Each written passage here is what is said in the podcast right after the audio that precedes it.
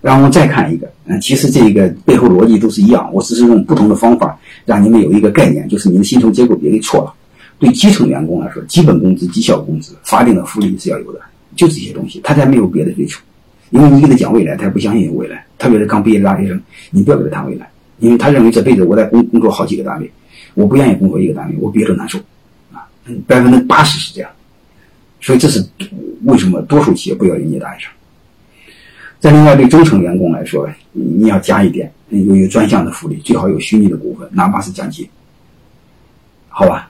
奖金是代表是和你和老板一起一起可以分享胜利的果实。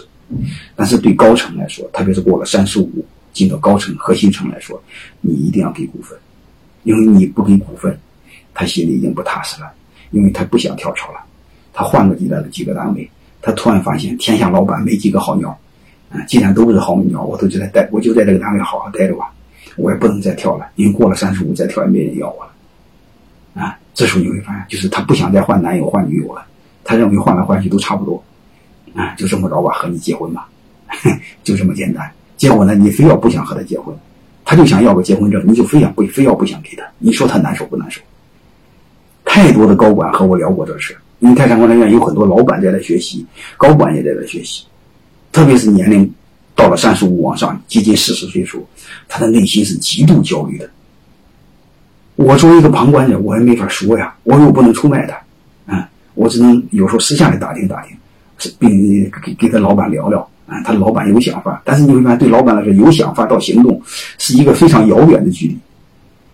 哎，我有时候也很无奈。我今年春节就看到好几个高管从从从我们小有企业离职，我也没招，嗯。好啊，嗯，大概就这个意思啊。不管我另外我们再看这个，啊，这个我就简单念一下，你们知道就好了啊。就是对基层员工，他就偏重物质激励，啊，他理想和事业基本上，嗯，他是模糊的，但是你可以影响他，好吧？用我们用厚重的文化来影响他。但是你你你要知道，他主要是看重这个，嗯，进入到中层来说，他更关注的就是他的未来，他的成长，啊，那你让他和企业一起成长，自己参与一一些企业的规则的制定。对高层来说，你就拿他当自己的，股权激励，哎，甚至咱们参与了企业的重大决策，而且参与的越多，他越认为自己是企业的主人。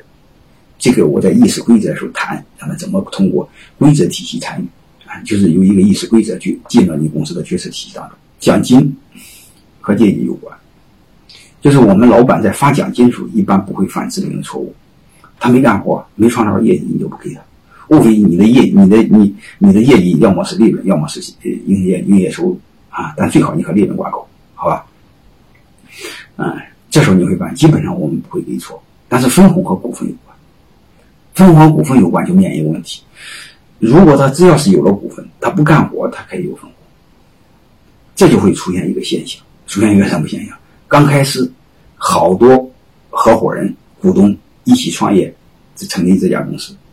慢慢的，有人还能干，有的人慢慢他就不干。为什么不干呢？我不干还有分红。有的做完股权激励，头两年干，后来发现啊不干还可以分红，他也就不干。所以这就会失去激励的效果。怎么防止激励效果这个缩水打折呢？我建议哎，在一定年限内，你比如泰山管理院规定，嗯，必须股权激励十五年内，或者是在这工作二十年内，你要做一个规定。就是不管什么的，就是在你能干活之内，嗯，你的分红不但和股份有关，而且和业绩有关。就说白了，就是呃，你的分红，嗯，呃，和业绩挂钩。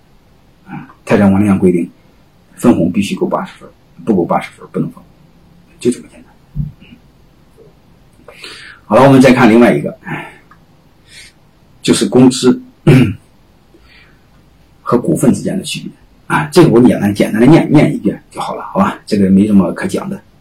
工资和股份你会发现，工资和股份你会发现看似它是有很大的区别，同样是发钱，但是我们要会发，所以太多的人说挣钱容易分钱难，就这个意思。你看，同样的分钱，名堂不一样，效果它就不一样。员工看重的是工资，高管看重的是股份，啊，你就就就这么理解就好了。好吧，呃，工资再高也是大股东，股份再少也是老板。工资和工作挂钩，和成本无关，所以该怎么糟蹋糟蹋你。股份和利润挂钩，所以股东他本能的会控制成本，而且会监督别人控制成本。公司只关注自己，啊，只关注你给我工资，甚至高工资是不是涨，公司死活和他没关系。股份你会发现会让所有的股东关注公司的生死，因为公司死了，股份就没了。公司让人追求短期回报，股份让人追求关注企业的未来。所以这个时候你会发现，我们真正想所谓的建立企业文化，让员工的心态和公司的成长，这个这个这个一致起来，你会发现，本质上你得改变他的利益。你不改变的利益，用一些空洞的道德那种说教，没有任何意义。